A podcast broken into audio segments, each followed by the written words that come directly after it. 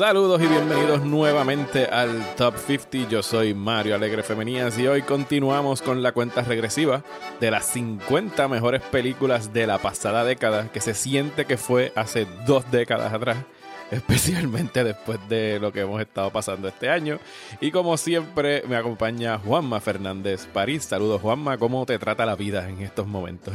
Ay, qué pregunta complicada. Yo creo que si, si, damos para atrás, si damos para atrás cada vez que llegue este momento, hay una noticia diferente de Tenet.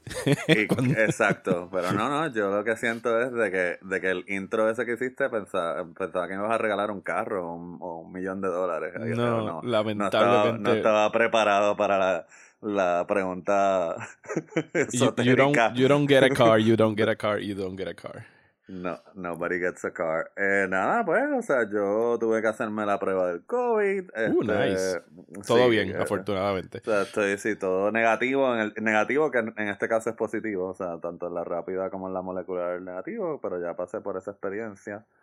Eh, y entonces, pues, relacionado a, a esto, pues sí, o sea, es como que es un poco es un poco extraño viendo cómo se está discutiendo la posible muerte de los cines, porque obviamente pues nadie quiere abrir si no hay películas nuevas para exhibir, o nadie me refiero a nadie en los Estados Unidos, porque obviamente aquí se abrió a pesar de que no habían películas nuevas para exhibir. Este y de que ahora pues Tenet, eh, la solución es eh, eliminar más de cuatro décadas de distribución y de estrategias de publicidad y mercadeo y regresar a como eran las cosas antes de Joss, que es básicamente el estreno escalonado, donde eh, en un lugar una película puede estrenar en eh, que me pasa, tú sabes que yo en la página de película siempre pongo hoy es el aniversario número whatever de tal película y siempre, y siempre sale alguien que dice no pero eso estrenó o sea sí las películas tienen o sea antes una película no estrenaba en todo el mundo a la misma vez.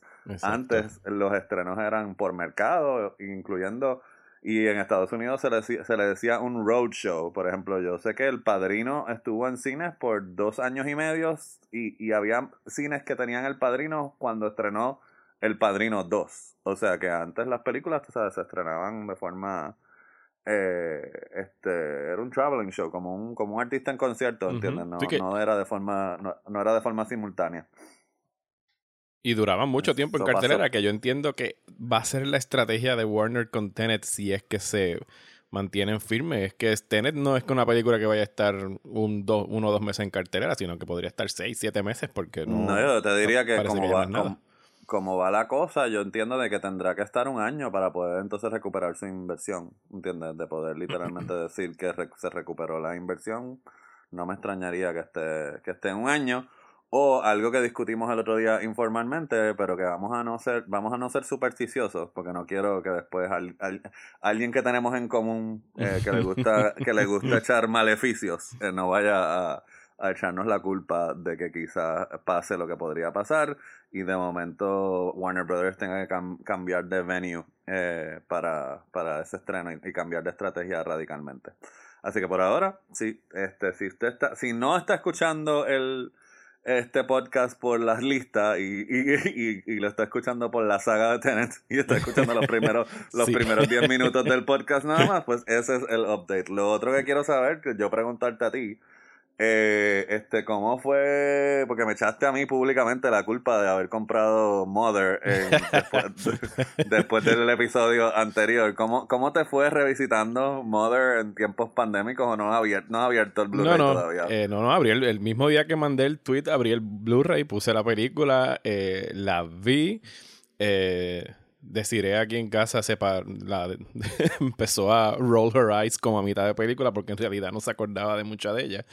Eh, a mí me, a mí me gustó. O sea, que no la recordaba yo quiero la habilidad de ella de poder borrar una película como esta, porque como tú no te vas a, como tú te vas a olvidar de una película de esa si ya la viste en el cine. Eh, definitivamente, pues eh, sí la recordaba bastante bien en términos de lo que pasaba en la trama. Obviamente ahora no tener que estarla viendo con un chorro de gente que no tenía idea de en lo que se estaba metiendo y que no estuvieron hablando y jodiendo toda la película y gritando Y, era el peor público, porque era el tipo de público que, se que tú sabes que le hablan a la pantalla de, nena, tú estás loca, pero qué, estúpida, y cosas así. Y esta película específicamente, hay muchos momentos donde tú le dices, tú estás loca, eres estúpida, ¿por qué estás haciendo eso? Bueno, porque si lo tomas literalmente, mm, sí vas a estar diciendo eso toda la película. Sí, porque va al servicio de la metáfora. Ajá. este... Eh, pero, pero, hermano, yo, eh, es tremenda película. No, sí, no es la película más adecuada para ver en, en cuarentena encerrado en una casa, ni en momentos donde parece que el mundo se está cayendo en cantos, pero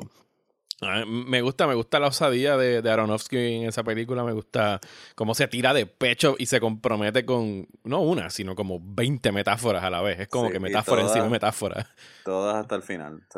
y, todas, las lecturas, es, una película que está tan abierta a tantas lecturas que fuera de que sea alguien que te venga a decir que, que es una cosa bien disparatada, que también es válida, eh, todas tienen como que algún tipo de validez desde todo, desde el proceso creativo hasta el génesis, hasta el fin del mundo, etcétera, etcétera. O las relaciones románticas tóxicas también. Pues, también. está, eso. Este, aunque esa es la metáfora menos fuerte de la película, tengo que admitir. Este, así que. Pero nada, pero vamos con las que están en la lista esta semana. ¿Tú tienes alguna, tú tienes alguna que se repita de que haya estado en la mía? Porque yo tengo eh, una que ha estado en la tuya. No, no tengo ninguna que se repite de la tuya. Bueno, pues entonces, yo no recuerdo a quién le tocaba, este, así que tú me, tú me dirás. Eh, yo puedo empezar si quieres. Pues dale. Dale, hablando de, relaciones tóxicas. No esta no es tóxica, pero de películas así que no son buenas para ver en cuarentena. Y esta, lo admito, yo no la veo posiblemente desde el año que estrenó. Eh, fue una película que vi en el 2012 eh, la hemos mencionado aquí anteriormente, no porque haya estado en la isla, sino en relación a otra eh, película que ya hemos mencionado, y es Amor de Michael Haneke. Jesucristo. Que pues la vi, esta película tiene una buena anécdota, la vi en el 2012, creo que fue mi segundo día en el Festival de Toronto. Eh, y era la película, creo que era la primera película que tenía por como a las 11 de la mañana para ver de un día que yo tenía planeado como con cuatro películas. Yo me iba a ir de pecho a ver cuatro películas corridas. Y acabé de ver Amor y no pude ver más ninguna de lo mal que salí del cine. o sea, no, te voy a, no voy a decir la palabra, pero o sea, qué, qué débil eres. Yo que me zumbé, eh, ¿cuál es para aquella vez? Yo me zumbé Blue, Blue Valentine y otra así como que... Eh, Dios mío, una de Nicole Kidman también. Bueno, nada, está bien. ¿De Nicole Kidman para esa fecha? No me acuerdo. Eh, no, no aguantaste, pero está bien. Eh, pues esta es la historia de George y Anna, interpretados por Jean-Louis Trintignant y Emmanuel Riva, estos actores veteranos franceses que son estos profesores de música. Eh, ella, la pareja, tiene un un derrame cerebral y empieza pues a perder sus facultades mentales y es este slow descent hacia existential horror de cómo pues tu cuerpo te va fallando y estás en una de esas situaciones donde tienes que estar viendo a la persona que más tú quieres ir desvaneciéndose poco a poco. Eh, Michael Haneke lo dirige sin ningún tipo de sentimentalismo, o sea, no hay como que no es un no, no, no, es un tearjerker ni nada por el estilo, es simple, sencillamente estar viendo a esta pareja lidiando específicamente a él, eh, al marido. Eh, ella también, en una formidable actuación que le debió haber eh, valido el Oscar, pero ese año no, no le tocó. Y considero estuvo nominada. estuvo nominada, sí. Y estuvo, creo que bastante cerca de Jennifer Lawrence, que fue la que ganó ese año. Yo creo que esa carrera estuvo bastante cerrada hasta el final. No me acuerdo si ella había ganado antes más ese año. Pero, o si Jennifer Lawrence barrió, de verdad que no, no recuerdo. Pero, pero sí, es una película bien profunda, bien cruda, eh, que no, o sea, incómoda, porque te, o sea, él no, he, he doesn't sugarcoat it. Es, es esta cosa que, donde no hay, no hay semejante cosa como una muerte buena. Simple sencillamente llega un momento en el que pues, el cuerpo te empieza a fallar y pues el, el, título de amor quizás puede ser visto como irónico o si de verdad es lo que él piensa que es la mayor muestra de amor es el tú estar con esa persona mientras está en sus últimos días de vida. Eh, tiene un final bastante memorable, diría yo. No lo voy a spoilear aquí por si acaso no han visto amor. Pues, pues, qué pena, porque, porque yo mis issues más grandes con la, con la película están relacionados al, al final. Este, porque no se siente, vamos a decir que para mí no se siente inevitable. ¿Entiendes lo que te quiero decir? No sé si estás entendiendo por dónde voy. Sí, que él como, que, que como un shock value, es lo que tú quieres decir. Sí, o como precisamente, o como para darle eh, para darle el viraje irónico al título de la película es como que lo cual me parece bastante cínico este de parte de nuestro de nuestro director este, y él definitivamente es cínico este, o sea sí o sea por, por eso que te quiero decir que es como que pero pero precisamente al ser tan temperado en la otra parte de la película, pues el final se siente como con un cambio, un cambio de opinión. Es como que estoy haciendo esto, pero no. O, sea, te voy, a, te voy a tirar el ácido en la cara como quiera. Era como que te este estaban introduciendo lentamente la puñalada y al final te la sacan y te la vuelven a espetar más para adentro, pero más O te pegan, o te la sacan y te pegan, un, tiro. También. También. Eh, lo otro que me está curioso es de que toda la, una vez más, y digo, ella está muy bien y no, no, no se lo quita a nadie, ¿entiendes? Pero es una vez más la fascinación de la academia con actuaciones que representan algún tipo de reto físico, ¿entiendes? La fisicalidad de las enfermedades o lo, la, lo que sea, es como que ellos flaquean por ese tipo de actuación y ese tipo de actuación sí es admirable, pero yo pienso que sin él la película no funciona, y ¿entiendes? Es como que... Y a él no lo nominaron ese año. A él no le hicieron, a él no le hicieron nada de caso, y yo, o sea, esto no me parece particularmente justo, yo de hecho si tuviera que escoger entre él y ella, para reconocer, pues me hubiera ido por él. Pero ah, sinceramente no me acuerdo qué estaba pasando en la categoría de mejor actor. Y no fueron los Oscars nada más, eso fue una actuación. Ella acaparó por completo. Eso es una de esas cosas que suceden a veces, que es como que todo el mundo se pone de acuerdo de que esa es la interpretación y esa es la interpretación y, y, que se joda el resto del elenco. sí, hizo muy, tenemos un spot para el foreign movie y va a ser ese y ya. Y es ese y ya. Y no vamos a hablarle más nadie. Así que este, pero ¿Tienes algo más happy en tu lista del otro más, lado? No, porque yo voy a empezar con una que ya tú tuviste en tu lista, que es Cold War, que tampoco es un romance que termina muy, bien, que, que, digamos. De hecho, la volví a ver la semana pasada que me llegó, la compré en el Criterion Sale de Barnes Noble. Este, pues después me dirás que, que, yo esa la quería comprar y por alguna razón no le di pre-order, no sé qué pasó. Fíjate, los extras no son la gran no son la gran cosa, pero supongo que la transferencia... De sí, no se ve brutal. Sí, sí, se ve increíble el Blu-ray. Este, y de nuevo, específicamente, yo, o sea, es una película de múltiples capas, de un romance en tiempo de, guerra.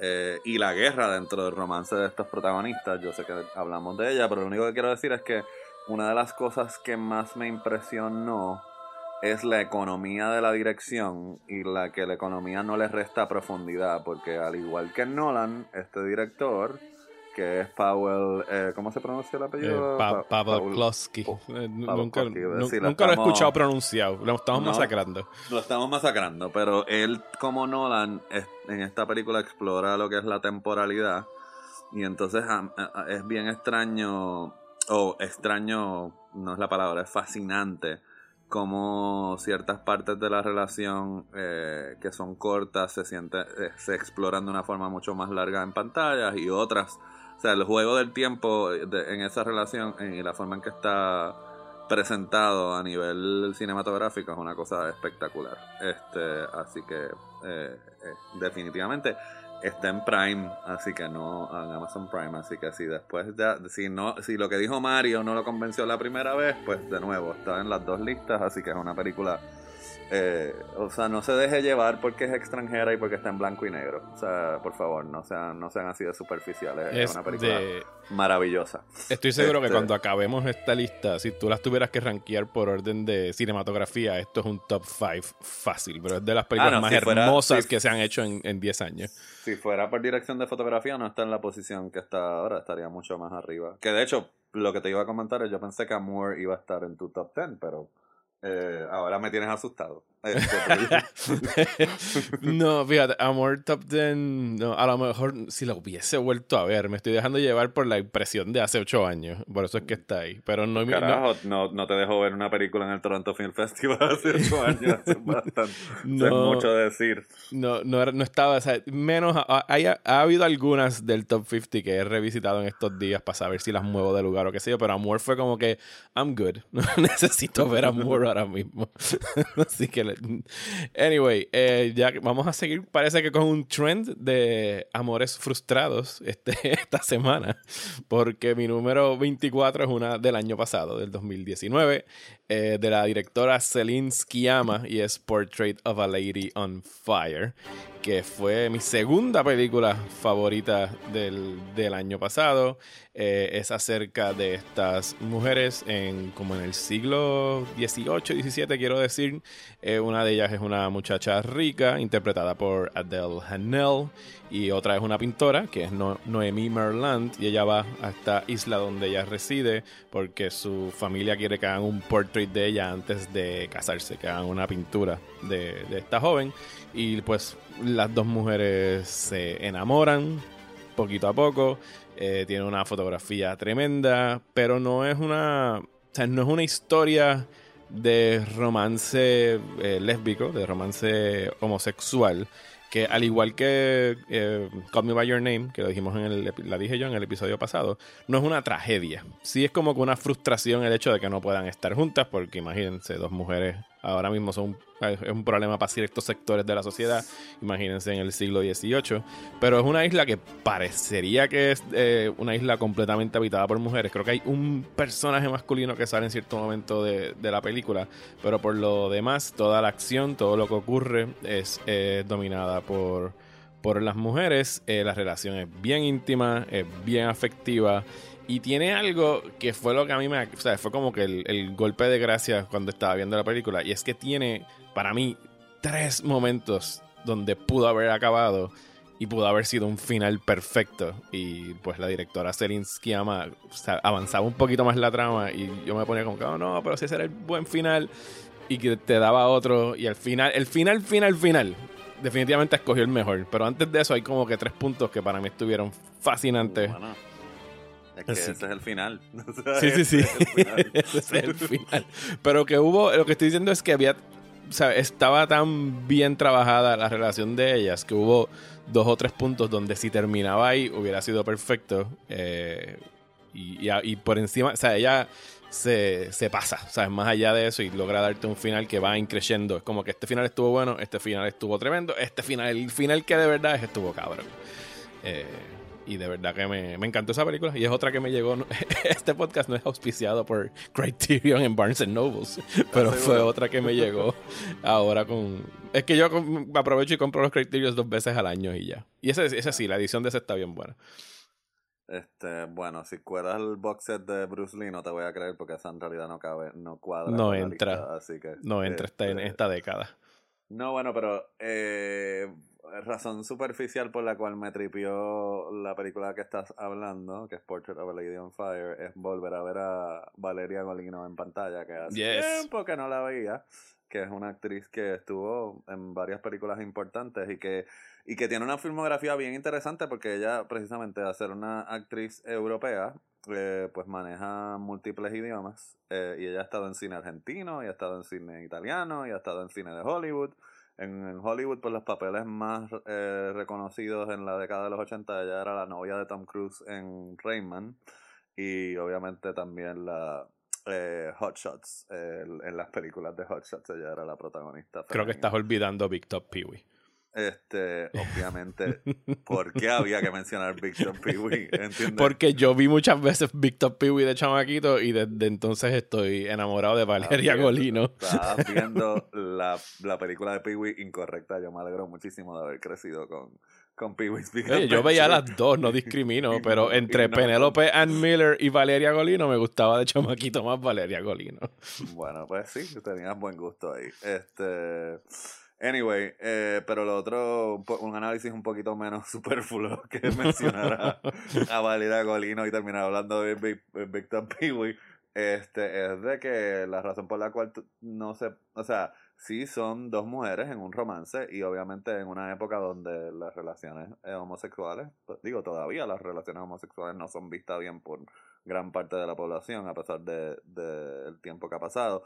Pero es un eh, o sea es un tributo al trabajo de las actrices y la directora de que es o sea del énfasis es el el, el personaje. Es un drama de carácter o sea que el romance no es un romance no hay un big statement sobre el, sobre el romance lésbico. Es simplemente es un romance que es imposible, no porque es lésbico, es por otras circunstancias eh, de, los personajes. Eh, obviamente eso es un obstáculo grande, pero no quiero elaborar más para no dañarle la experiencia de descubrirlo. Muy, muy, muy, muy, muy bonita. A mí me gustó, me gustó mucho. Mm. Así que. ¿Qué tenemos este, por allá? Pues yo me voy con una eh, que probablemente no va a estar en ninguna otra lista, a menos de que me equivoque y la tienes tú, pero e, es una película de acción.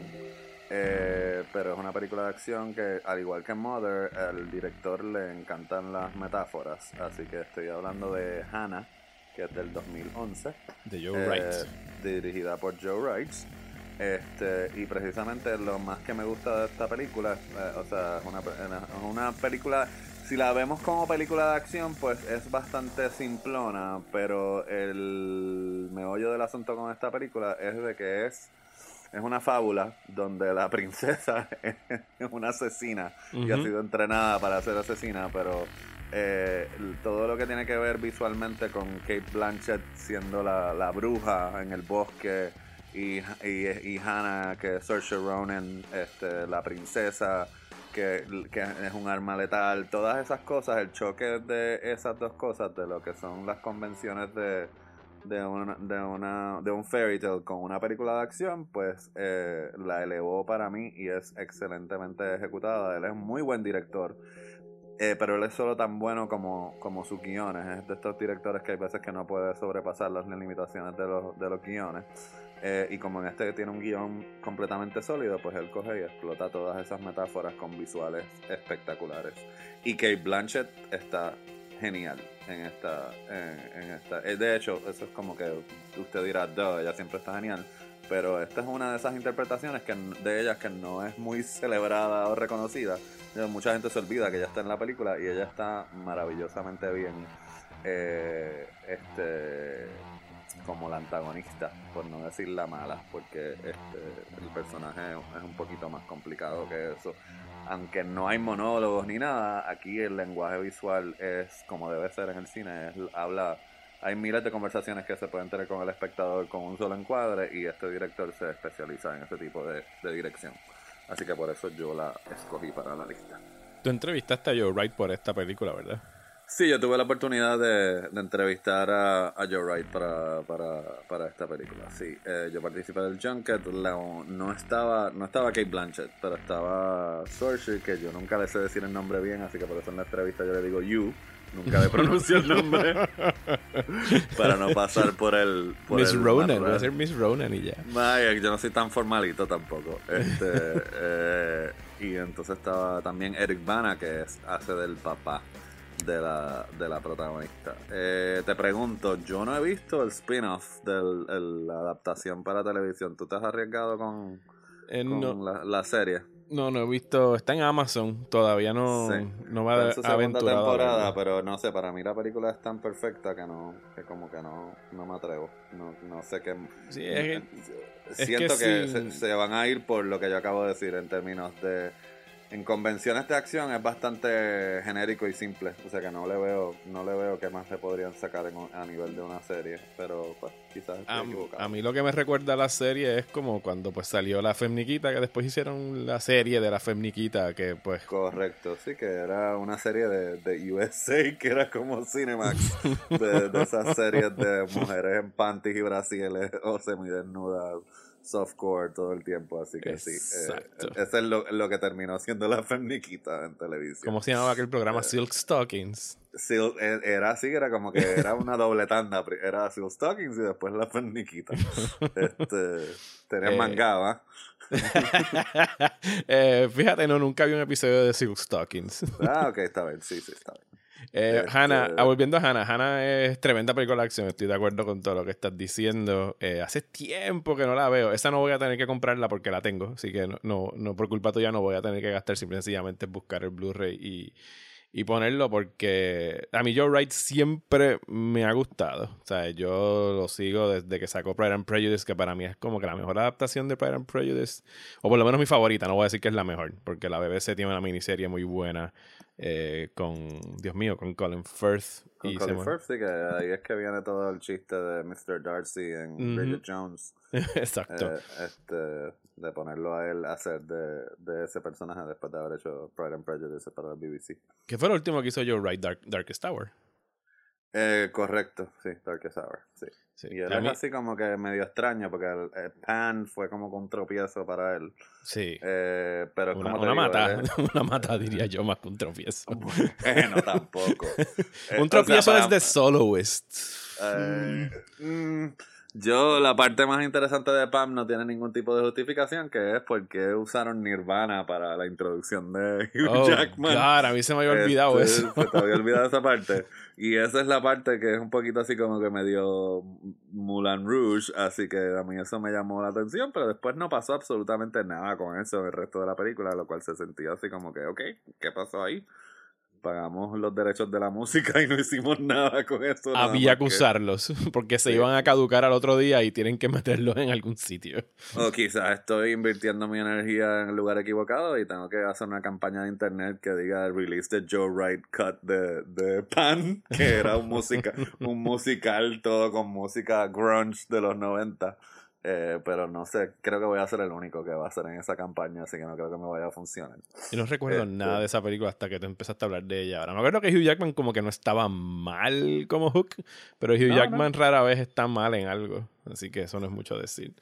Sí, no, bueno, o sea, no, yo no diría que se mató, pero definitivamente, como te digo, eh, es, las, es una de esas cosas donde el artista se manifiesta, pero el estudio está más interesado en la franquicia y cualquier cosa interesante que él quería hacer con esa película, pues obviamente. O sea, eso sí, está bien, te damos el momento de ese extraño con Nirvana, pero no vas a poder hacer más nada interesante a nivel artístico con, la oferta. Pero Hannah, eh, regresando a Hannah, pues es, es una de esas cosas que, como verán, aquellos que están tratando de llevarle alguna lógica. A mí me encanta mucho, a mí me fascina el cine que, que preserva sus instintos comerciales y eso no aniquila el espacio para poder hacer arte dentro de, la, dentro de los parámetros del cine comercial. Así que este eh, yo tiendo, es, ahí, ese es mi, ese es mi palette cinematográfico, los que más me llaman la atención. Mi número 23 es un documental del 2013 13 eh, que se llama Mana Kamana. Eh, ¿Sabes cuál es? ¿Lo has visto? No, es la primera vez que estoy escuchando de él. Ok, esto es un documental que hizo el Harvard, deja buscar el nombre eh, específico de cómo se llama esta institución, el Harvard Sensory Entropy Lab. Ellos han hecho tres, yo creo que los dos, los dos, los otros dos fueron anteriores a este, el último que hicieron fue este en el 2013, que fueron eh, uno que se llama Leviathan y otro que se llama Sweetgrass. Y son documentales donde pues no es el típico documental de un talking head, no hay entrevistas ni nada. Ellos simplemente sencillamente están capturando la vida o la naturaleza según ocurra. El de Leviathan creo que está en alguna plataforma de streaming ahora mismo, no sé si en el Criterion Channel es a bordo de un barco de pesca. El de Sweetgrass es acerca de pues, vacas pastando y los granjeros. Y este de Manacamana eh, gira en torno a, creo que son 10 o 12 viajes en funicular, subiendo y bajando una montaña en Nepal, llegando hasta el templo, que es el templo de Manacamana, es el área donde está este templo. Y en ese funicular, ¿sabes? Tú, lo que, el documental consiste en tú ver los 12 viajes en funicular sin que nadie eh, aparentemente meta la mano en lo que está ocurriendo. Es simple sencillamente capturar al que esté montado en el funicular en ese momento. Y ahí vemos de todo, desde peregrinos que van a ir a rezar al al, al, templo, hasta turistas, hasta gente que vive cerca del templo y tiene que subir y bajar para hacer la compra. Llega un punto donde hay uno de los viajes en funicular que son solamente unas cabras que mandaron por el funicular porque necesitaban llevarlas hasta arriba. Eh, no, sabes, el, cuando lo vi, y lo he visto dos veces, pero la segunda vez fue hace ya un tiempito, eh, es una cosa donde tú ves el primer viaje en funicular y dices, ok, escuchar las conversaciones de las personas que están teniendo ahí, que son desde cosas graciosas a cosas de toda la vida, a simplemente una pareja que mantiene silencio en todo momento porque no les importa que los estén grabando, la cámara está fija en ellos, el tiro no se mueve, no hay cortes, no hay nada. Eh, y tú dirás, bueno, ¿cuántos viajecitos de estos voy a aguantar? Pero a medida que el documental va avanzando, como que logra ponerte en este trance bien calmado, bien en un estado de paz, de que solamente estás viendo como que la vida ocurriendo en este momento, donde las personas subiendo y bajando un funicular, y encuentro que es un acercamiento bien específico y bien eh, inusual y original para formas de, hacer cine eh, y es una experiencia que recuerdo con, mucho cariño el estar viendo eso y descubrirlo y dejar que, o que la película me hablara a través de, pues, de estas personas que estaban teniendo un día en un funicular. Sorry que esté repitiendo tanto esto, pero es que el, documental podría eh, limitarse a tú despacharlo y decir, esa es la cosa más aburrida del mundo, son 12 viajecitos en funicular, pero si por eso yo me estaba preguntando que si es, tú dices que llegas a un estado, yo, creo que me pregunto si, si, el nivel de aburrimiento es tanto que entras en paz, eh, pero nada, no puedo juzgarlo porque no lo he visto. Así que digo, estoy seguro y, y, estaría completamente válido que alguien me diga eso es una aburrición, yo no lo aguanto y yo no podría decirle, pues es que tú no sabes apreciar, ¿no? Es para mí completamente válido que tú te aburras viendo eso, pero yo es de esas experiencias que si tú logras entrar en la misma frecuencia de, de la película, eh, pues posiblemente tengas una experiencia similar a la mía. Ahora mismo no está disponible creo que en ningún lado, así que no puedo dirigirlos a un portal de streaming que lo tenga, pero si encuentran la manera de verlo, se llama Manakamana. El otro que hizo el, el, mismo laboratorio, de hecho los directores de esto son eh, Stephanie Spray y Pacho Vélez. el de Leviathan está en el Criterion Channel y también es muy, muy bueno. Ok, este... Pues yo, eh, la próxima mía es la primera aparición del señor Quentin Tarantino en la lista. No será la última, pero estoy así como con un poco, o sea, Django Unchained. Unchained, no Unchained, esa es otra. Unchained, Django Unchained.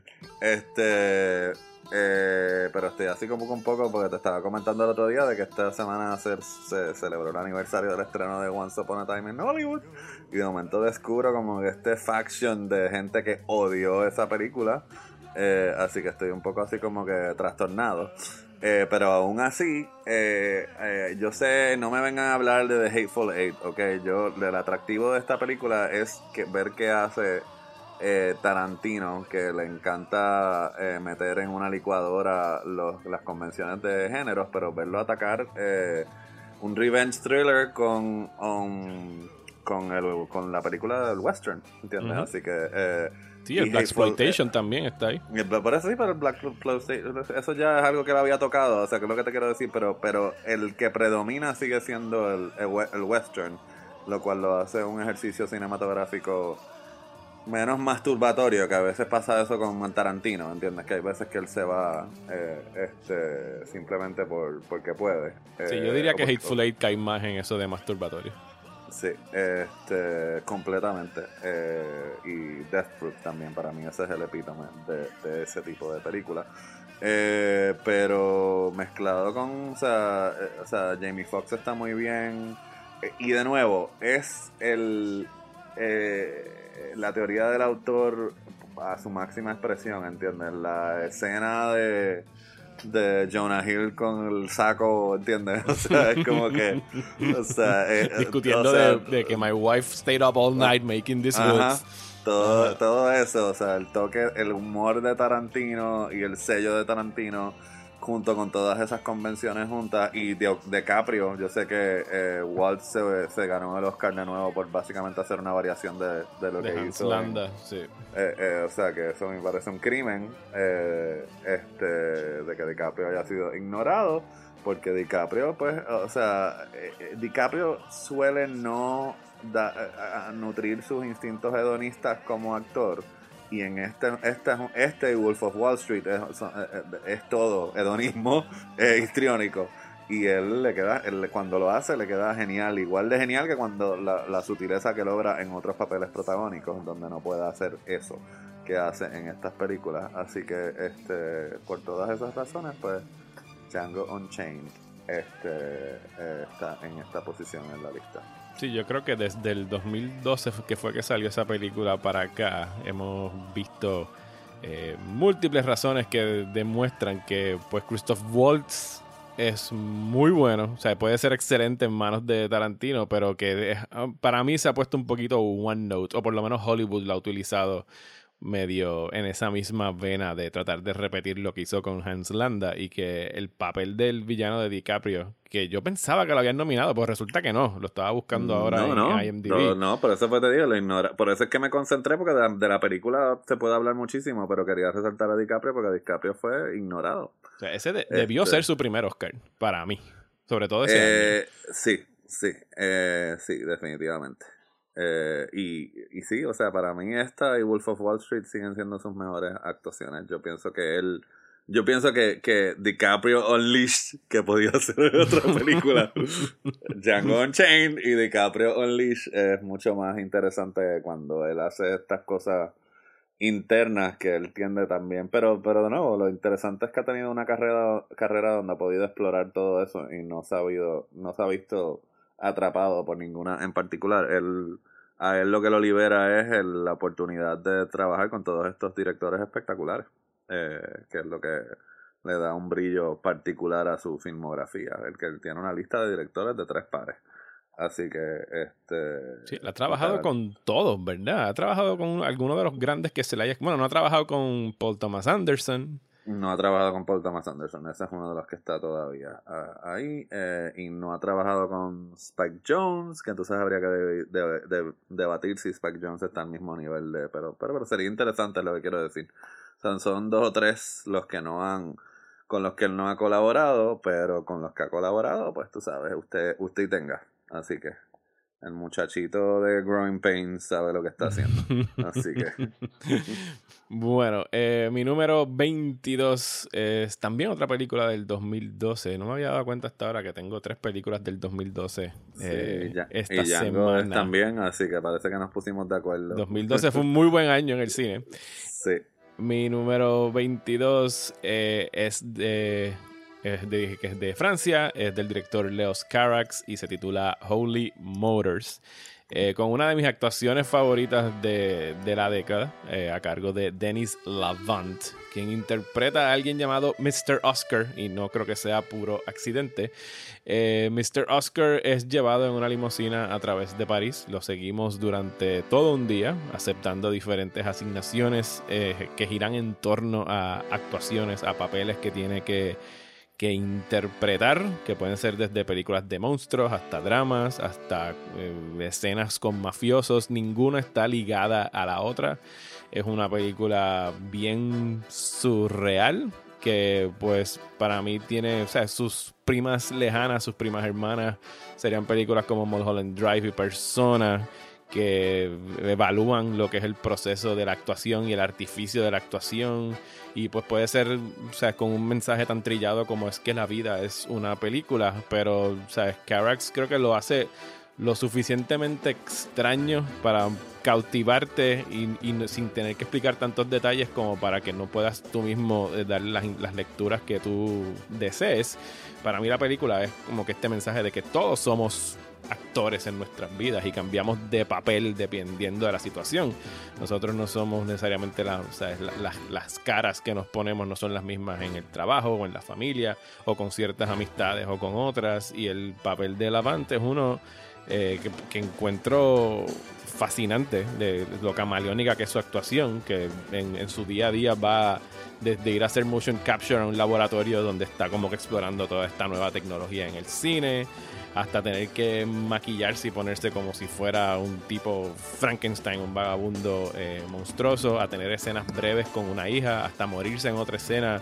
Eh, es una película que, que o sea, it keeps you on your toes de una escena a la otra y la encuentro muy conmovedora eh, y nostálgica y melancólica. Hay mucho de, la vida personal de Carax ahí, pero no conozco suficiente de ella como para, como para poder darle esa lectura. Él es un director que durante muchos años fue pareja de Juliette Binoche y de hecho él quería que al final Juliette Binoche saliera en el papel que hace Kylie Minogue, que llega a interpretar un número musical al final, pero me imagino que a lo mejor no sé por qué no se dio, si es que Juliette Binoche no quería, todavía hay mucho, ¿cómo se dice? Hubo, donde hay cenizas, fuego hubo.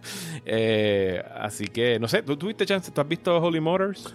Sí, yo la vi, yo la vi. Sí, me, eh, la primera vez me resistí la frecuencia, pero sí, sí, logré, logré, logré apreciarla. La primera vez yo creo que era que yo no estaba de humor. Eh, pero, pero sí, no, definitivamente logré después caer en la, caer en la frecuencia y me la disfruté mucho. Sí, no, es un, es un, para mí es un muy buen y muy tierno tributo al, al arte de hacer cine y hay mucho de ello ahí y o sea, no es una película que esté impulsada por la trama, es más bien ver el trabajo eh, histriónico de Lavant y yo creo que por eso pues considero que debe estar aquí en la lista. Pues yo sigo en el 2012, mijo. O sea, no, no, no fue como que nos pusimos de acuerdo. Tronco de años. Este, eh, esta fue una que también estuvo en el, si no me equivoco, fue la que la apertura del Toronto Film Festival o una de las primeras. Eh, en proyectarse en el Toronto Film Festival ese año, que es eh, de tu amigo El Último Jedi, eh, Ryan Johnson. La película es Looper, que es, o sea, es ciencia ficción en su máxima expresión, y yo sé que hemos hablado de Blade Runner en esta lista y todo lo demás, pero Looper es una cosa espectacular precisamente por por lograr preservar la estructura de un thriller eh, futurista, eh, donde el protagonista, todos estos arquetipos del, del, eh, del asesino que desperdició su vida y, o sea, tiene tantas cosas que son tan ricas, o sea, de cosas de western mezcladas con cosas de ciencia ficción, mezcladas con cosas, o sea, con la melancolía de un buen drama eh, y entonces pues también regresamos, que quizás yo también tengo que como que hacerme una especie de psicoanálisis, también la obsesión con el tiempo y de cómo se altera el tiempo y de lo que es eh, el, la idea del destino, eh, si se puede cambiar, si, si todo, que está predestinado, que no está predestinado. Este, así que con una ejecución eh, o sea, eh, o sea, de ahí viene lo de Pulp Fiction. O sea, es un, esto es como un pulp novel elevado a excelencia cinematográfica por la cinematografía, las actuaciones, la dirección, todo. Y piénselo bien, o sea, aquí requiere que usted se crea que, que, que Joseph Gordon Levitt, el, el, es, es, Bruce Willis. Este, y, y eso, eso va más allá de, de la alteración del maquillaje que le hayan puesto, ¿entiendes? Y Bruce Willis, que, eh, que el otro día vi un póster de una película, a mí se me hace tan trágico que alguien con que, que tiene unos instintos artísticos tan buenos, pues eh, a veces está en una película que se llama Hard Kill. Y, o sea, yo, el otro día vi un póster de una película de acción de Bruce Willis que se titula Hard Kill. Eh, y yo dije, nadie le dijo a la gente, o sea, él no ha visto que eso es como, una variación de Die Hard. O sea, ya llegamos a esa etapa de las películas, de las películas B. Eh, pero independientemente, pues esta está fascinante y, y esa, esa, e, esa melancolía que él logra dar en algunas actuaciones, como en Six Sense y en otras, que, que, no, que no usa mucho en su cine comercial, está aquí presente y está súper bien alimentada y sostenida. Así que es, una, es, un, es un thriller de ciencia ficción maravilloso. Así que si no lo ha visto, se lo está perdiendo. Salga corriendo y consígala. No sé si está, no sé en qué plataforma estará, pero, pero definitivamente debe estar para alquilar por lo menos, así que. Este, Looper es tremenda película. Y sé que no mencioné a Emily Blunt, porque pues, porque es como que de esas cosas donde eh, ella, ella está más que bien también en esta, en esta película. Este, así que esa es otra que también hace un buen balance de cosas comerciales con cosas artísticas. Y esta es una película donde eso está mm, mm, en despliegue total. Looper, sí, también estrenó en el Festival de Toronto, como bien dijiste, si fue el Opening Night Movie. Yo llegué bien tempranito eh, a la función de prensa. Creo que fue la primera película que vi ese año. No fue el día que fui a ver Amor, obviamente fue otro, pero me gustó desde la primera vez que la vi. Eh, y, admiro mucho el, el que Ryan Johnson en esa película tiene como que una manera que uno algunos describirán como vaga y lazy eh, en términos de guion, pero cuando la manera que él describe lo de cómo se hace el time travel, que es la conversación que tiene Bruce Willis con mini Bruce Willis, que dice, mira, podemos estar aquí todo el día hablando con diagramas y qué sé yo, cómo es que se hacen. Ese no es el punto de esta película, es más bien todo lo que tú acabas de mencionar. Pero, es de lo que eh, no es, es que eso no es que sea vago, es que, o sea, alguien ha podido, se ha confirmado el time travel. No, pero no. perder el tiempo en eso. o sea que en realidad nos vamos a, poder, poner a discutir de cuán creíble es eso versus el método de Back to the Future versus el método de Terminator versus, o sea, es como que es, eh, o sea, es, es, o sea, no es un McGuffin porque no es tan frustrante como un McGuffin, pero es tú o compras la noción de que, de que en esta película se va a viajar a través del tiempo o no la compras y si no la compras pues no puedes ver la película. ¿Entendés? Es lo mismo, es como que yo no puedo con la gente que se queja de los sonidos de Star Wars en el espacio y, ¿entiendes? O sea, es como que no le puedes aplicar realidad a algo que no funciona dentro de ese contexto. O sea, simplemente es un ejercicio fútil y, y, y o sea, irritante, por cierto. Así que nada, pero... Ahí perdimos la, tercera parte de la audiencia del podcast. Bueno, la última que yo este. tengo en mi lista esta semana, eh, no les recomiendo para nada que la vean ahora. O sea, este no es el momento de ver esta película. Pero. pero es del 2018. Está disponible en Amazon Prime. Pero no la vean, si a menos que ya lo han hecho. Es eh, First Reformed de Paul Schrader. Eh, Ay, Jesucristo tal fue el nivel de ansiedad que, a mí me produjo esta película, que no la he vuelto a ver desde que salió en el, en el 2018. Para mí tiene, si no la mejor de las mejores actuaciones de Ethan Hawke, un actor que para mí usualmente como que lo dan mucho, lo toman mucho por sentado, como que no ha tenido eh, no sé. La mejor, la mejor actuación de, de, Ethan Hawke no fue en Training Day. O sea, vamos a ponerlo de esa forma. que es la única vez que, que una única vez que ha estado nominado al Oscar como actor, que es la, ironía, por eso es que lo menciono. O sea, para mí Ethan Hawke, siempre que lo veo rara vez, yo digo, ese tipo está genial, ¿por qué no ha hecho más? Digo, a lo mejor es una decisión del personal o es que no han estado los papeles ahí. Pero desde todo, o sea, desde papel en Boyhood como el papá, todos los de los Before Trilogy, ¿sabes? Es un tipo que para mí debería haber explotado más en algún momento y no sé qué fue lo que pasó en la carrera que no hizo ese extra uh, para llegar al próximo nivel. Pero bueno, en esta él interpreta a un sacerdote que ve como que los, los fundamentos, los cimientos de su fe violentamente sacudidos tras una serie de adversidades, tanto personales como universales, como todos tenemos, eh, particularmente a través de pues, lo que es el cambio climático y los tétricos pronósticos de los que todos parecemos muy cómodos en ignorar, no, todos, pero mucha gente que tiene la influencia ignora eh, hoy día. El guion de Paul Schrader para mí es casi como una secuela espiritual, literalmente espiritual a Taxi Driver, a Taxi Driver, perdón, con Travis Bickle convertido en este sacerdote que está atravesando una crisis de fe. Eh, First Reform no tanto pone en duda como que la existencia de Dios, sino que cuestiona de qué sirve creer en él en estos tiempos de tanta incertidumbre y tanta miseria. Y la pregunta, pues Trader la deja ahí colgando para quien quiera responderla, la responde y quien no, pues puede verse rodeado en la profunda oscuridad que yace en el corazón de esta película. Eh, que también, hablando ahorita de finales memorables, tiene uno impactante mínimo. No sé si de verdad diríamos que memorable pero que, que sí, considerando la actuación de, Ethan Hawke y para mí el tremendo guion de Paul Schrader, que sí se cae un poquito ahí al final, pero encuentro que todo lo que se pregunta antes y todo lo que coloca a ese personaje de él a, experimentar durante esa hora y media, dos horas, es bien eh, consternante. Silencio profundo.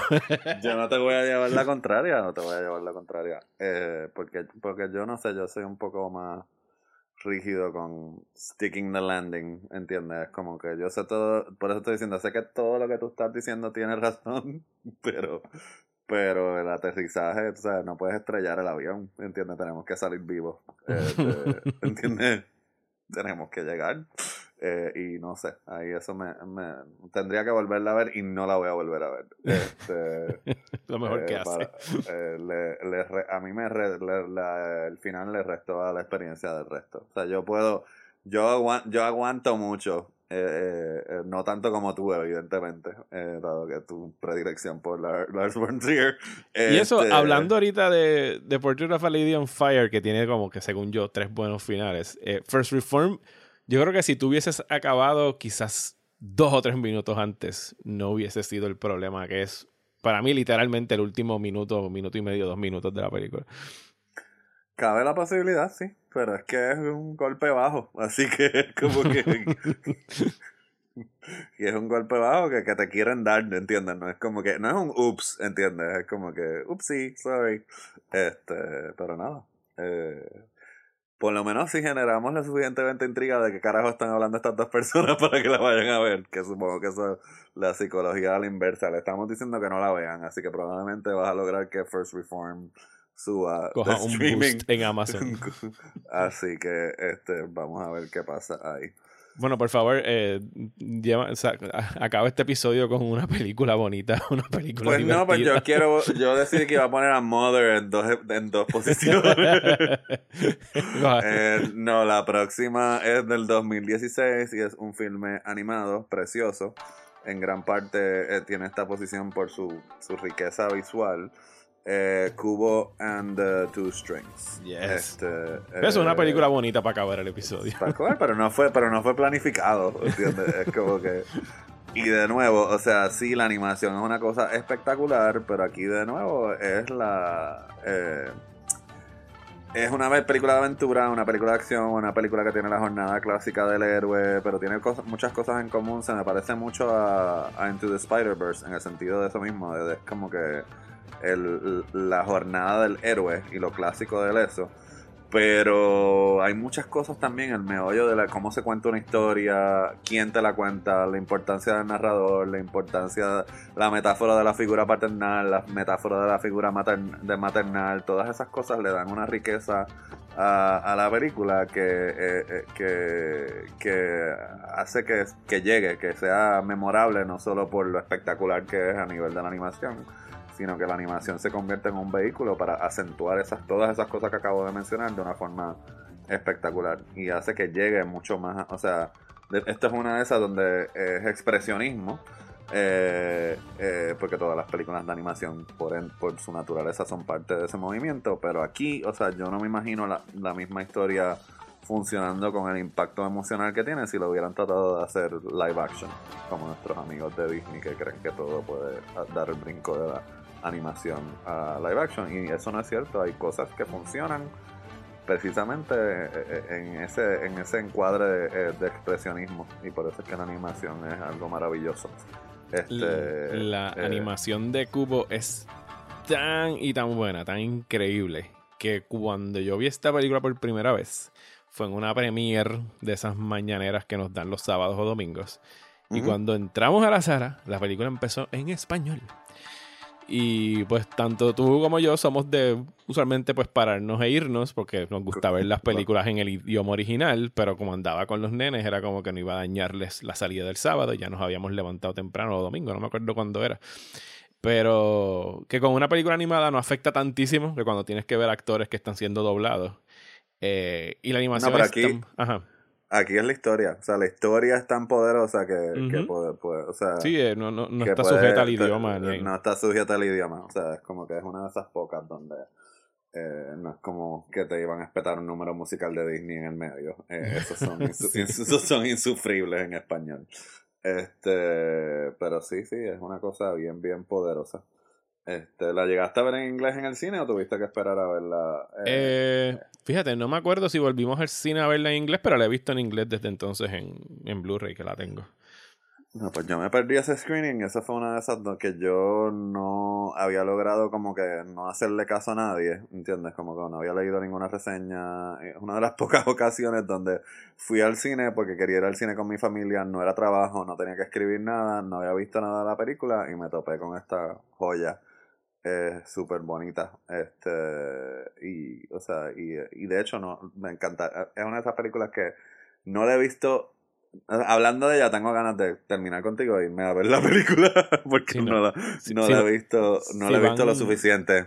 si van a aprender algo de este episodio, eh, vean Cubo, no vean First Reform, no vean Amor. Eh, vayan a ver Cubo and the Two Strings. vean Looper. vean Looper. Sí, básicamente vean la lista de Juanma y no la mía. yo, estoy, yo estoy pensando en ustedes, muchachos. Este... Eh, bueno, Juanma, eh, muchas gracias como siempre por darte la vuelta acá en el Top 50 y nos volveremos a encontrar en algún momento a finales de agosto donde, quién sabe, a lo mejor hemos tenido que encerrarnos aún más porque vamos a tener que escondernos virtualmente de todo, porque los spoilers de Tenet van a estar choretos por las redes sociales tan pronto o a lo mejor vamos a tener que vamos a tener que sangrar por Christopher Nolan, hacernos, o sea, como literalmente ir al cine después de tener que hacernos una prueba por ir a, ver a ver Tenet. Este, ya veremos qué pasa. Eh, Sí, pues en esa nota vayan a ver Cubo y no piensen en cuándo va a estrenar. gracias a todos, gracias por el apoyo en Patreon. Ya está el próximo episodio del Top 50 en próxima tanda.